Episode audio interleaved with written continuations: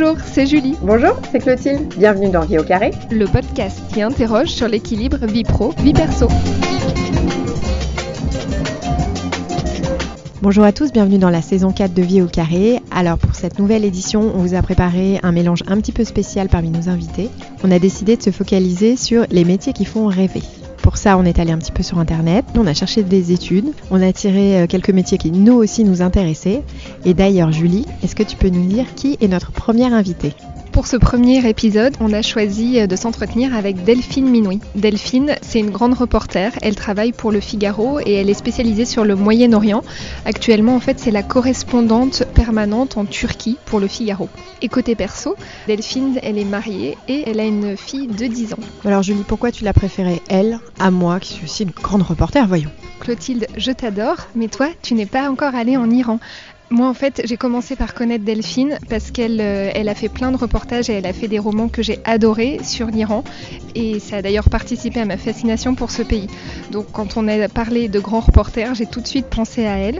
J'avais envie qu'elle me raconte comment ça se passe sur le terrain. Elle a couvert des pays en guerre, elle, a fait l'Afghanistan, elle, était en Libye, là d'ailleurs elle est en Turquie pour se rapprocher de la Syrie. Donc voilà, j'avais envie qu'elle m'explique tout ça et en même temps je savais aussi que c'était une mère de famille, donc euh, la dualité en fait du personnage m'intéressait vraiment.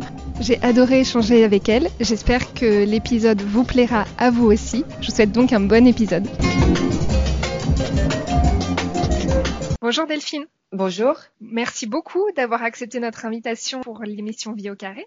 Merci à vous. Est-ce que pour commencer, vous pouvez vous présenter s'il vous plaît? Je m'appelle Delphine Minoui, je suis euh, grand reporter euh, au Figaro, spécialiste euh, du Moyen-Orient. j'ai quitté la France il y a plus de 20 ans maintenant, puisque j'ai décidé d'aller m'installer d'abord à Téhéran, en Iran. À partir de là, j'ai couvert les événements à la fois en Afghanistan, avec euh, à l'époque la, la, chute du régime des talibans en 2001. Euh, ensuite, j'ai passé beaucoup de temps en Irak aussi, où j'ai suivi euh, la poursuite de l'intervention américaine dans la région et, et la chute du régime de, de, Saddam Hussein. Et depuis, je suis toujours restée dans, dans cette zone, puisque j'ai ensuite vécu à Beyrouth, puis au Caire, et maintenant je me trouve à Istanbul, où je continue à couvrir les événements de la région pour le Figaro. On a une question qui revient tout le temps dans Vie au carré. Je vous la pose. Sur une échelle de 1 à 10, 10 étant la meilleure note, comment vous évaluez aujourd'hui votre équilibre entre vie pro et vie perso? C'est vrai que l'équilibre entre vie professionnelle et vie euh, personnelle est assez compliqué dans, dans un métier comme euh, celui de, de, journaliste. On doit en permanence euh, refaire certains rééquilibrages pour que le journalisme n'empiète pas pleinement sur la vie au quotidien ce que j'essaye de faire hein, de plus en plus, surtout depuis que j'ai ma fille qui a maintenant 9 euh, ans et demi. Donc aujourd'hui, je dirais que cet équilibre, je l'évalue à peu près 7 euh, sur 10, entre 7 et 8 sur 10. Ce qui est déjà pas mal. Oui, parce que c'est ça nécessite un effort. C'est évident que euh, tant qu'on est célibataire ou en tout cas tant qu'on n'a pas de, de, vie familiale, le métier de journaliste n'a pas d'horaire, en effet, et on épouse presque ce métier et la cause de ce métier. C'est un métier tellement noble, je dirais qu'au-delà d'un métier, c'est une passion.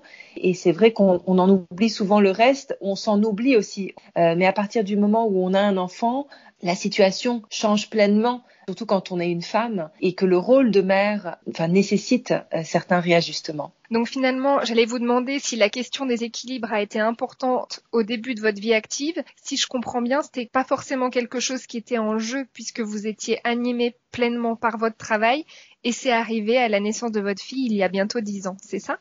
Oui, évidemment, ma vie a complètement changé, euh, même si je poursuis euh, avec autant de passion mon métier et que je continue à prendre la route du reportage mais je dirais que je le fais peut-être plus, je le fais différemment. Pendant de longues années, euh, j'ai d'ailleurs commencé ma carrière très jeune. Hein. J'ai commencé à faire mes reportages à partir de 21, 22 ans. Pour moi, finalement, j'étais devenue une sorte de citoyen du monde. Le monde était ma maison. C'est-à-dire qu'il m'arrivait parfois de, de, partir sur un coup de tête parce que je sentais qu'il y avait un, un sujet à, explorer au fin fond d'un village, euh, au fin fond de l'Irak, par exemple. Et, quand je partais, je ne me donnais jamais de date de retour pour être pleinement impliquée dans mon enquête. Et il arrivait que je ne revienne pas chez moi pendant trois mois, parfois, euh, parfois six mois. Euh, quand il y a eu les printemps arabes, donc juste avant que je tombe enceinte, à un moment donné, je ne vivais que dans ma valise. C'est-à-dire, j'ai commencé par euh, la révolution euh, tunisienne. Ensuite, euh, j'ai raté un peu celle de, l'Égypte parce que tout s'est passé très vite. Mais ensuite, je suis partie en Libye. Ensuite, j'ai couvert la Syrie. Et pendant de longs mois, je ne suis jamais, jamais rentrée, rentrée chez moi. À partir du moment où j'ai eu ma fille, la donne a pleinement changé. Parce que maintenant, pour la première fois, enfin depuis dix ans en tout cas, quand je pars, je prends un billet de départ mais je prends aussi un billet de retour, ce qui n'était pas du tout le cas avant. Pour qu'on comprenne un petit peu comment se déroule votre travail aujourd'hui, est-ce que d'abord vous êtes vous êtes salarié pour Le Figaro ou vous travaillez en freelance? J'ai longtemps été euh, freelance quand j'ai commencé à travailler, donc j'ai collaboré avec différents euh, journaux de presse écrite, mais également avec des radios, notamment Radio France, puisque mes premières armes se sont faites euh, à Radio France, à France Culture, à l'époque, en 97. J'ai beaucoup travaillé en télévision. Et puis, à partir de 2009, j'ai rejoint le Figaro à temps plein. Donc, je suis salariée du Figaro et j'ai un poste d'envoyée spéciale permanente, c'est-à-dire de correspondante à l'étranger. Et en général, euh, je suis basée dans un pays pour euh, 4 à 5 ans. Et euh, en fonction de, de l'actualité et de ce qui se passe dans le monde, je change de pays. C'est vous qui êtes force de proposition sur des sujets ou alors c'est aussi le Figaro qui va vous demander d'aller sur des euh, à des endroits spécifiques C'est à double sens. Euh, c'est vrai que quand on est reporter euh, sur le terrain, on est plus au fait de, de ce qui se passe. Nous sommes entre guillemets les yeux et les oreilles de la rédaction. nos rédacteurs en chef réagissent plus par rapport à à une actualité qu'ils vont repérer sur une dépêche, euh, par exemple de l'AFP ou de, Reuters. Nous, on sent les choses quand on est sur place et j'écoute très souvent mon instinct aussi et puis j'écoute les gens qui, sont là, qui sont autour de moi. Du coup, très souvent, euh, les sujets, je les trouve euh, en discutant, en me promenant dans la rue, en écoutant les autres, en allumant la radio locale, la télévision, en lisant la presse euh, nationale, locale, tous les matins. Et à partir de là, j'envoie, en fait, on a un système avec le journal à Paris, tous les correspondants, une fois par semaine, le mercredi, on envoie une liste de ce qu'on appelle les prévisions pour les dix jours à venir, les sujets qu'on envisage de traiter et les grands événements de notre secteur qui se profilent afin d'envisager soit des articles, soit des reportages, soit des gros dossiers sur plusieurs pages. Est-ce que le Figaro, donc vous disiez, ça fonctionne dans les deux sens. Est-ce que c'est facile parfois de dire non? Est-ce qu'il y a des moments où vous vous dites, bah là, par rapport à ma fille, à ma famille, ça va pas être pratique euh, Ça se passe comment? On s'organise, c'est-à-dire que ce sont des arbitrages permanents. Ce que j'ai appris pour l'équilibre de tous, c'est de distinguer, hein, vraiment de cloisonner ma vie privée et ma vie professionnelle et de au possible de faire en sorte que l'une et l'autre n'entachent pas le, bien-être de, de, chacune. Je considère que les journées sont suffisamment longues et a priori, on est capable, si on s'organise bien, de tout faire. Je pense que c'est parce que j'ai aussi côtoyé des terrains très glissants, que j'ai vécu dans des pays où il y a eu des guerres, il y a eu des révolutions, il y a eu des coups d'État. Je suis parfaitement consciente qu'il y a toujours des problèmes, mais ma devise, c'est qu'il y a également toujours des solutions.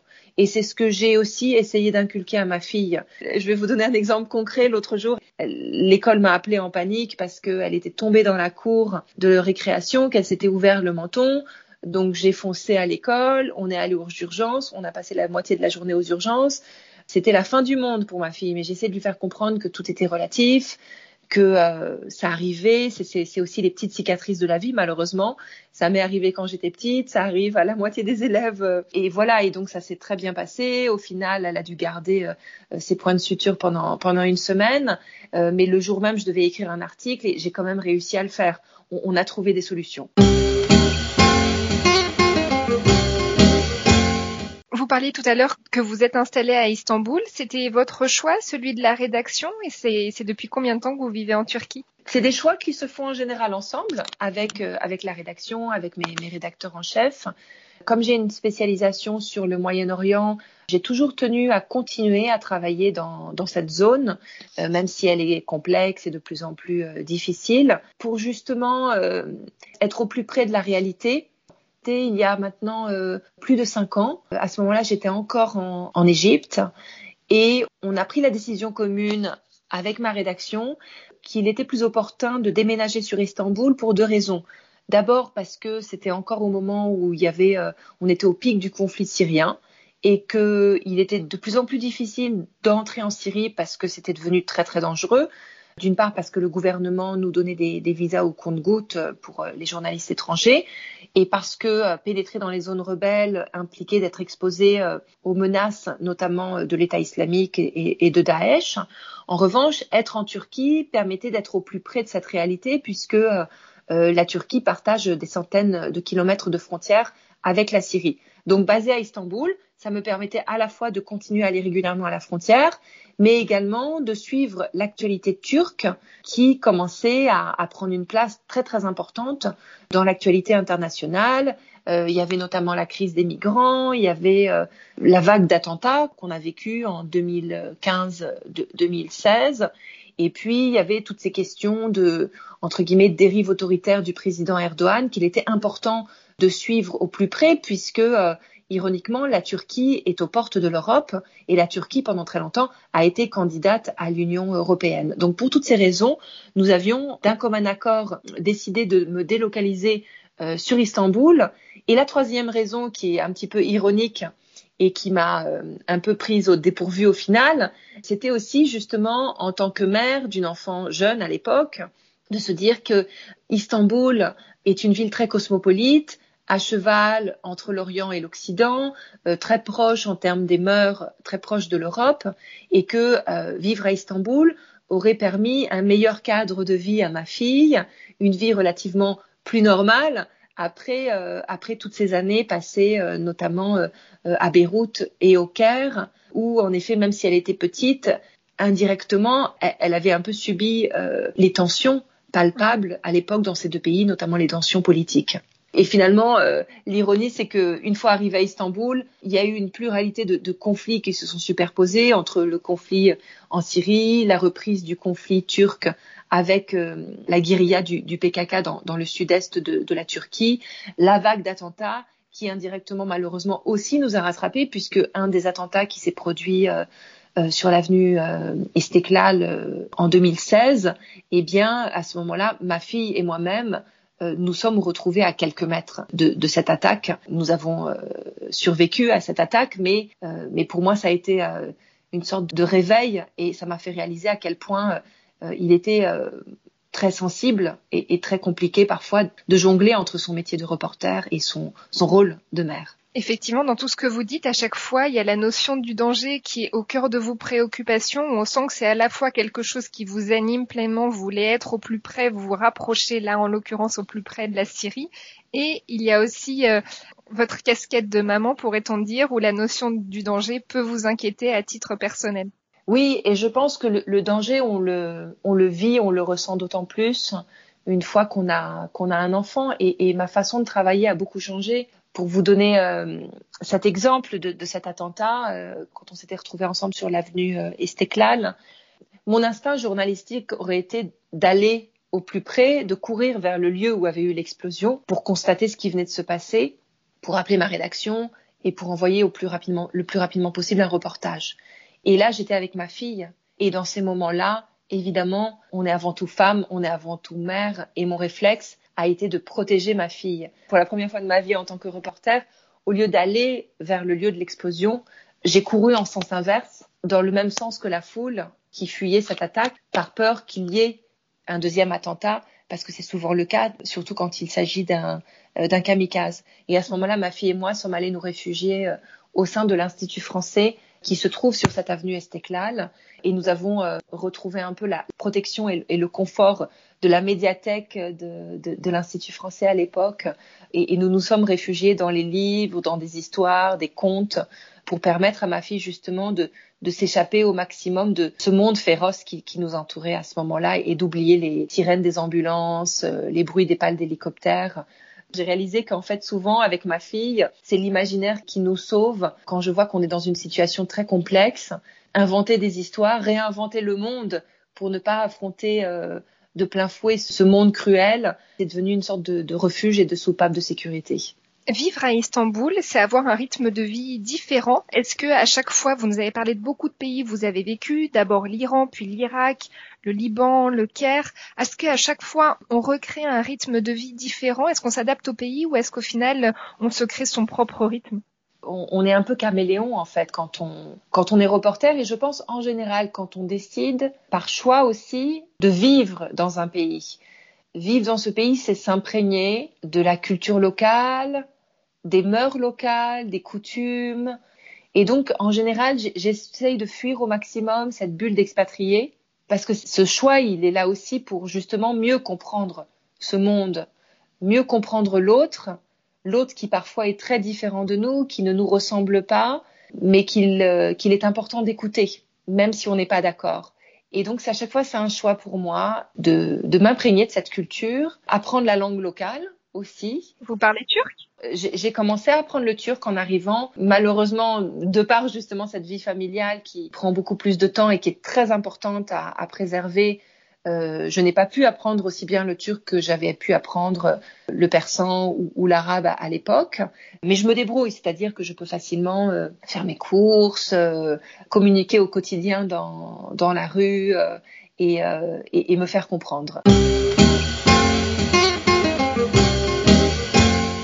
Sur ce métier, est-ce que vous diriez aujourd'hui qu'il vous plaît euh, toujours euh, autant euh, depuis vos débuts? Est-ce que votre regard sur votre métier a évolué? Mon regard n'a pas changé parce que je pense que c'est un métier qu'on fait vraiment avec avec son cœur, avec une espèce de, passion qui, vous porte en fait au, quotidien. C'est un amour, presque un amour des autres, c'est-à-dire s'intéresser aux autres, s'intéresser au monde et j'insiste au monde au pluriel qui nous entoure. Et c'est le jour où cette passion n'existera pas que je l'arrêterai ce métier. C'est-à-dire que c'est un métier qu'on ne peut pas faire si on ne l'apprécie pas. C'est un métier qu'on porte et qui nous porte en permanence. Il y a un revers de la médaille à ce, à ce métier de grand reporter? Ben, Le revers de la médaille, c'est des concessions. En effet, souvent, c'est euh, accepter d'être souvent loin de sa famille. Et là, je pense ma mère, euh, ma sœur, euh, l'entourage le, plus large, parce que finalement, euh, j'ai vécu en dehors de France autant que j'ai vécu en France. La moitié de ma vie, je l'ai vécu loin des miens. Et c'est vrai que souvent, nous, on est tellement dans le feu de l'action, dans les événements, on est, on est porté par ce qu'on fait que notre famille peut en souffrir. Et ça, je le reconnais. J'ai certainement fait souffrir mes parents parce que je n'ai pas toujours été là pour eux, qu'ils se sont beaucoup inquiétés, surtout quand j'étais plus jeune et que je partais comme ça sur la route, qu'il n'y avait pas encore euh, toute cette facilité des moyens de communication comme on les a aujourd'hui, euh, grâce à WhatsApp, grâce à Skype, comme on est en train d'utiliser ces communications quand je vous parle même aujourd'hui. Mhm. Euh, il fut un temps quand je partais en Afghanistan, par exemple, ma famille n'avait pas de nouvelles de moi pendant parfois presque un mois parce que euh, le seul moyen de, rester en contact avec eux, c'était euh, euh, d'utiliser les téléphones satellites et ça coûtait très cher. Et j'étais une jeune journaliste indépendante et j'avais pas le moyen de me payer des communications pour appeler mes parents juste pour leur dire que ça allait bien tous les jours. Donc indirectement, c'est vrai que c'est difficile. C'est plus difficile d'ailleurs pour ceux qui restent que pour ceux qui partent. D'accord. Qu'est-ce qu'elle en pense justement votre famille de ce métier? Qu'est-ce qu'elle vous en dit? Même si mes parents en ont souffert, j'ai toujours senti qu'il y avait une certaine forme de fierté de voir que leur fille euh, avait réussi à contourner et à surmonter les divers obstacles, que ce soit euh, les dangers au quotidien, que ce soit aussi les obstacles liés au métier. Vous savez, c'est surtout quand on est reporter de guerre, ce que, j'ai été pendant de longues années. C'est pas un métier facile, c'est un métier où on doit aussi slalomer entre les obstacles euh, semés par nos confrères. C'est un monde très machiste c'est aussi se faire accepter par nos rédactions, par nos rédacteurs en chef, qui sont euh, essentiellement euh, des hommes et qui ne nous font pas de, cadeaux. Donc quelque part, j'ai toujours ressenti aussi cette fierté, cette peur, mais aussi cette fierté de se dire que j'avais réussi quand même à ouvrir une mini fenêtre dans un monde où on m'a souvent fermé euh, des portes à double tour. Avec un métier où on s'implique autant et tous vos autres projets de documentaires, de livres aussi, est-ce qu'il y a de la place pour une vie amoureuse, amicale, sociale? Bien sûr, il y a toujours de la place pour tout, tant qu'on en est conscient et qu'on cherche à la préserver cette place. Peut-être qu'elle elle, n'est pas si importante en termes euh, quantitatifs, mais elle est très précieuse en notions euh, qualitatives. C'est-à-dire que quand on est dans notre sphère familiale, par exemple, on se coupe de tout. On en oublie les téléphones portables, on en oublie euh, les écrans et on vit pleinement ces moments ensemble. Et c'est le cas aussi quand on va rendre visite à ma mère en France ou quand je retrouve mes amis en France. J'adore organiser ces grandes réunions euh, un peu impromptues, euh, mais où on se réserve une, une grande table dans un restaurant et on est juste dans l'instantané, dans le bonheur d'être ensemble, de partager ensemble. Et là, on parle de tout, c'est-à-dire qu'on parle euh, des tragédies internationales, euh, tout comme euh, des petits bobos au cœur, des chagrins, des inquiétudes, des espoirs, des rêves, des illusions, des livres qu'on a pu lire, et on se donne envie les uns les autres de, partager des choses ensemble. Et ce sont des moments très précieux et très forts qu'on cherche à entretenir et cultiver. Et parfois, c'est étonnant parce que j'ai des amis qui me disent que, ironiquement, ils me voient peut-être parfois plus que leurs amis qui peuvent habiter dans le quartier d'à côté, parce que nous, on, se donne la possibilité de profiter de ces moments-là et, on ne s'enferme pas dans une, routine du quotidien qui peut être chronophage et qui peut tuer des amitiés. Est-ce que ça veut dire que euh, ces relations euh, amicales, familiales, euh, elles s'organisent? Que vous avez du coup, je sais pas, dans votre semaine par exemple, des moments qui vont être consacrés à cette sphère privée ou c'est plus ponctuel que ça? Bah, À Istanbul, par exemple, c'est le samedi qui est la journée, entre guillemets, qu'on appelle la journée off, où on va euh, pouvoir euh, sortir, se promener, aller au parc, euh, sauter sur un, sur un bateau et aller se, balader sur la rive asiatique ou aller explorer les, les, îles qui sont autour, autour d'Istanbul. Le samedi, pourquoi? Parce que c'est le, seul jour où je n'ai pas à écrire d'article pour le lendemain. Parce que ce qui est compliqué dans notre métier, quand on écrit pour la presse quotidienne, c'est que on écrit pour la publication qui a lieu le lendemain. Or, euh, le Figaro, nous ne publions pas le dimanche. Donc, je sais que il peut se passer quoi que ce soit. Le samedi, il n'y aura pas cette contrainte de l'article à boucler à 18 heures le soir. Évidemment, on doit aussi euh, alimenter euh, le web. Il peut m'arriver d'avoir à m'éclipser pour une ou deux heures pour écrire un papier assez rapide en rebondissant sur l'actualité.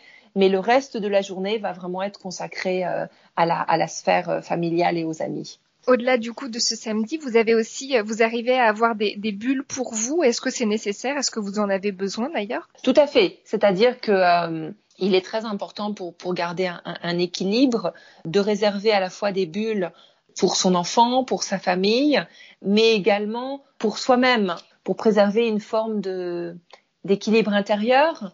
Moi, mes petits échappatoires, euh, c'est d'abord la lecture, j'aime beaucoup lire. C'est aussi euh, le sport. J'aime beaucoup danser, donc j'ai des cours de, de, danse. Je prends des cours de pilates parce que euh, le stress des années précédentes, enfin de toutes ces années, le stress du métier, les voyages. Malheureusement, ça peut très rapidement influer sur, euh, sur le corps. Euh, il y a quelques années, j'ai eu un gros gros souci de, de hernie discale. Euh, j'ai été euh, bloquée pendant presque un an où j'avais du mal à me, à me déplacer. Du coup, euh, maintenant, je, je m'oblige, c'est devenu presque un, un rituel, c'est-à-dire je n'y pense même plus, mais, mais trois fois par semaine, j'ai un cours de pilates que je ne rate pour rien au monde. Donc j'ai une prof privée que je vois dans son studio et quand je n'ai pas le temps de la voir, si je suis en déplacement, nous faisons les cours via Zoom pour permettre à mon dos, entre guillemets, d'endurer euh, tout ce que je lui fais subir et pour euh, garder euh, tête aussi sereine et, et rester euh, debout sur mes deux pieds et pouvoir continuer à avancer. Est-ce que vous diriez aujourd'hui que vous avez une vie équilibrée? Je pense, j'aspire à une vie équilibrée et je, je pense en avoir une parce que maintenant j'écoute beaucoup plus ma tête et mon corps. Il est souvent arrivé par le passé que, que j'enchaîne les nuits blanches, que j'essaye de faire passer tout le monde avant moi-même. Donc être une reporter idéale, être une épouse idéale, une mère de famille idéale. Et puis parfois, on réalise qu'on a du mal hein, à, jongler entre tout ça. Si on parvient à le faire, on, s'en oublie, euh, on s'en oublie soi-même. Et, j'ai appris aussi à m'écouter. J'ai appris à dire non. C'est-à-dire que euh, si un soir je suis fatiguée, que je suis euh, invitée à, dîner, ben, je préfère y renoncer pour pouvoir dormir parce que le sommeil, le sommeil, c'est précieux. J'ai appris aussi euh, à reporter un reportage si je voyais que c'était trop compliqué, que j'arrivais pas euh, à bien organiser euh, mon départ ou que ça allait influer sur sur l'équilibre de ma fille. Donc j'ai appris à me dire que je ne pouvais pas tout faire. que c'était OK si j'acceptais de me dire ce n'est pas possible. Comme disent les Américains, we, we can't have it all. Est-ce que si on fait le bilan, vous avez aujourd'hui des, euh, des, frustrations ou en tout cas des choses que vous aimeriez euh, améliorer dans vos équilibres de vie? Les frustrations, c'est que parfois, euh, à force de sauter d'un pays à l'autre, on ne sait plus vraiment trop où on vit. Vous voyez ce que je veux dire? La frustration mhm. peut naître du fait que on se dit que qu'on passe toujours à côté de quelque chose. Mais j'essaye toujours de retourner cette frustration en me disant mais non justement c'est aussi une chance. C'est aussi une chance de pouvoir voir le monde et vivre le monde au pluriel et pas de manière unilatérale. Cette chance d'avoir euh, des yeux un peu partout et des cœurs aussi, parce que c'est aussi important, d'avoir des cœurs un peu partout. Et euh, oui, on passe toujours à côté de quelque chose, mais en retour, on a aussi toujours quelque chose à apporter aux autres évidemment en tant que reporter, parce qu'on va mettre de la lumière sur des zones d'ombre, mais en tant aussi qu'ami, en tant que mère, parce que ce qui nous nourrit, ça va aussi toujours, je pense, contribuer à nourrir les autres et à créer de l'échange et toujours beaucoup plus euh, d'empathie et de compréhension de l'autre. Et au final, quelle serait votre plus grande fierté?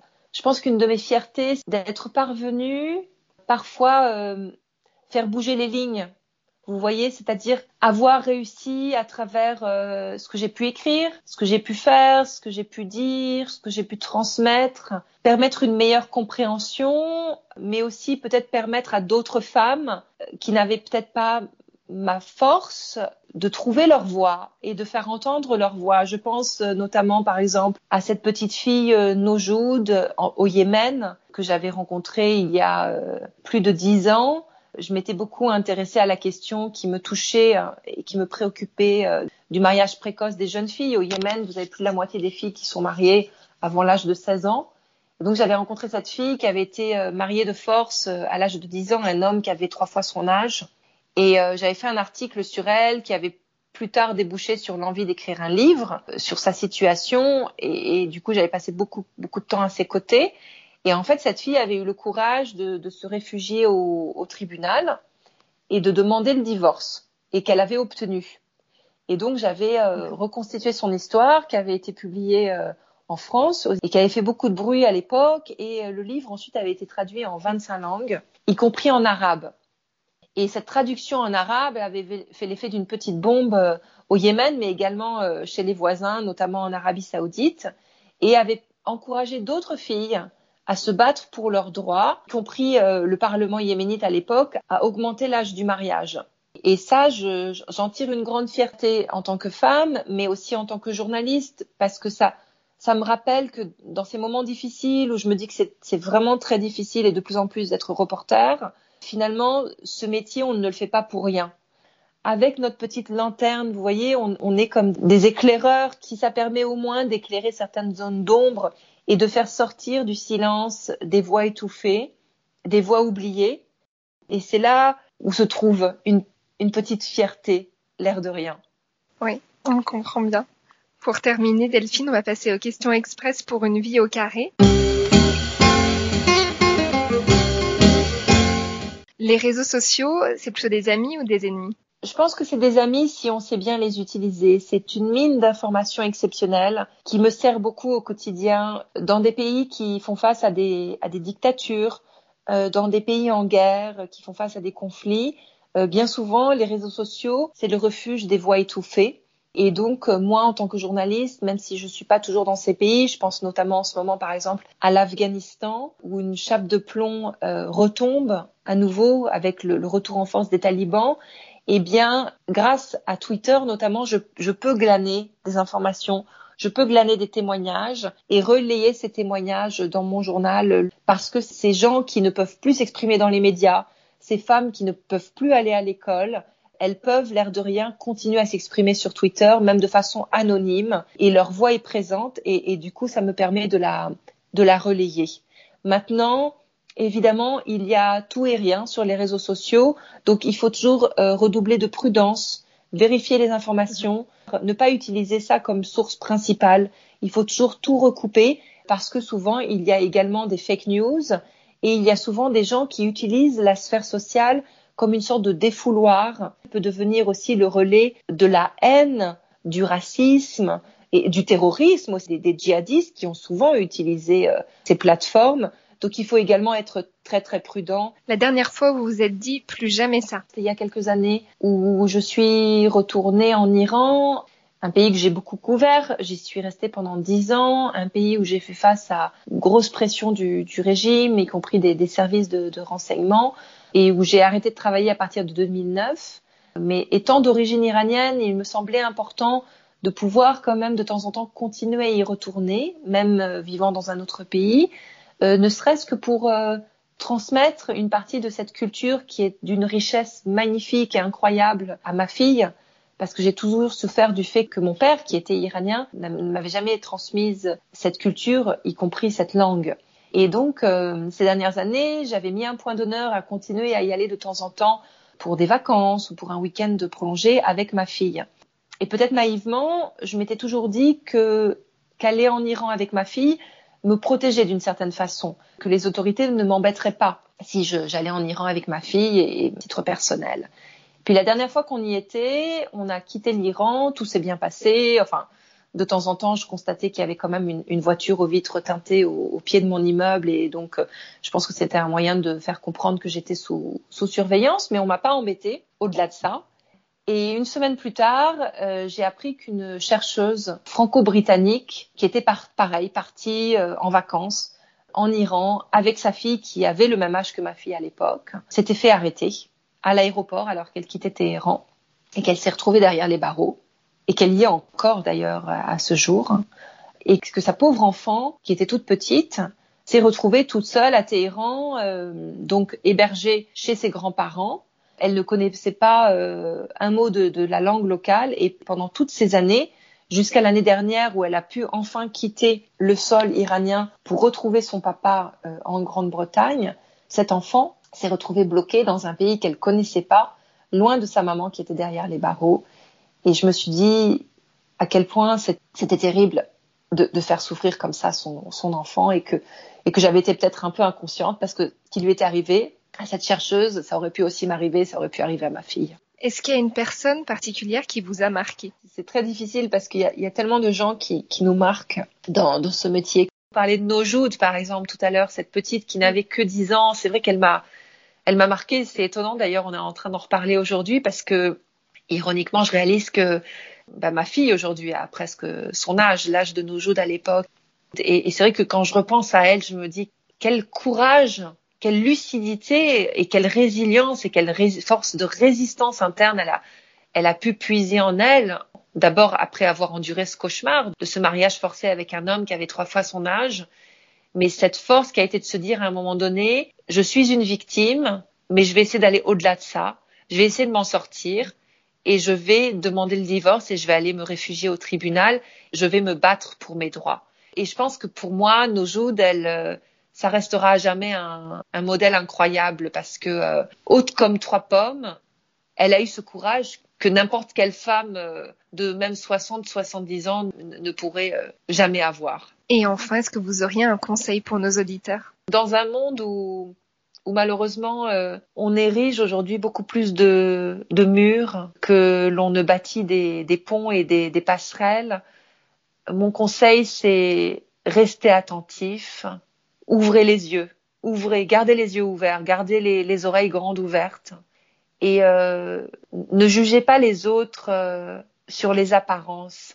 Mais pour moi, ouvrir les yeux, c'est aussi ouvrir les yeux sur euh, sur ce qui se passe euh, dans le quartier d'à côté, dans la rue voisine, euh, ce qui se passe chez chez son voisin. Ça peut être cet homme ou cette femme qui est assis à côté de vous dans le métro, qu'on ne regarde pas j'ai l'impression qu'on est de plus en plus aveugle aujourd'hui dans ce monde et, et donc voilà, c'est ça. Ce serait peut-être un petit peu ma, ma devise du jour, garder les yeux ouverts. D'accord. Merci beaucoup Delphine. Merci à vous. et puis on vous souhaite euh, le meilleur pour la suite et donc euh, on espère vous lire euh, rapidement dans le Figaro alors. Merci. J'espère que cet épisode vous a plu. Si c'est le cas, dites-le nous. N'hésitez pas à le partager autour de vous, sur les réseaux sociaux et aussi à nous noter sur Apple Podcast, ça nous aiderait beaucoup. La semaine prochaine, c'est Clotilde qui prend le micro. Elle est allée sur les traces d'un détective privé. Une vie cachée, en partie, et vous le verrez, ça déconstruit aussi pas mal d'idées reçues qu'on peut avoir sur le métier. Je ne vous en dis pas plus pour l'instant, à mardi prochain, et en attendant, on reste en contact sur les réseaux sociaux, Instagram, LinkedIn et Facebook. À très bientôt